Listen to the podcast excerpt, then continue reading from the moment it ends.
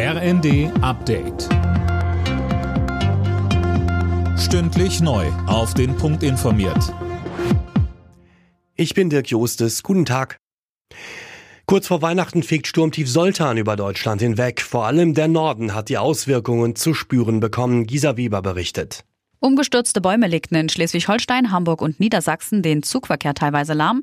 Auch heute muss aufgrund von Sturmschäden mit Verspätungen und Ausfällen im Bahnverkehr gerechnet werden. An der Nordseeküste sowie an den Flüssen Elbe und Weser bestand in der Nacht eine Sturmflutwarnung. Am Mittag können die Pegel erneut Höchststände erreichen. Und auch in Nordrhein-Westfalen hatten die Feuerwehren alle Hände voll zu tun. Bäume fielen auf Autos und Häuser. Nach dem Amoklauf an der Prager Karls-Universität hat die tschechische Regierung eine Staatstrauer ausgerufen.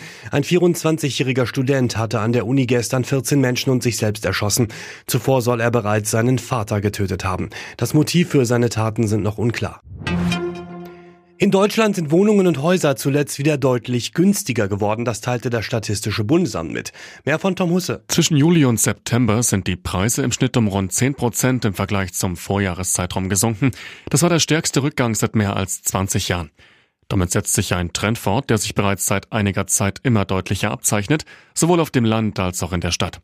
Aber wegen der gestiegenen Zinsen können sich trotzdem nur wenige einen Haus- oder Wohnungskauf leisten.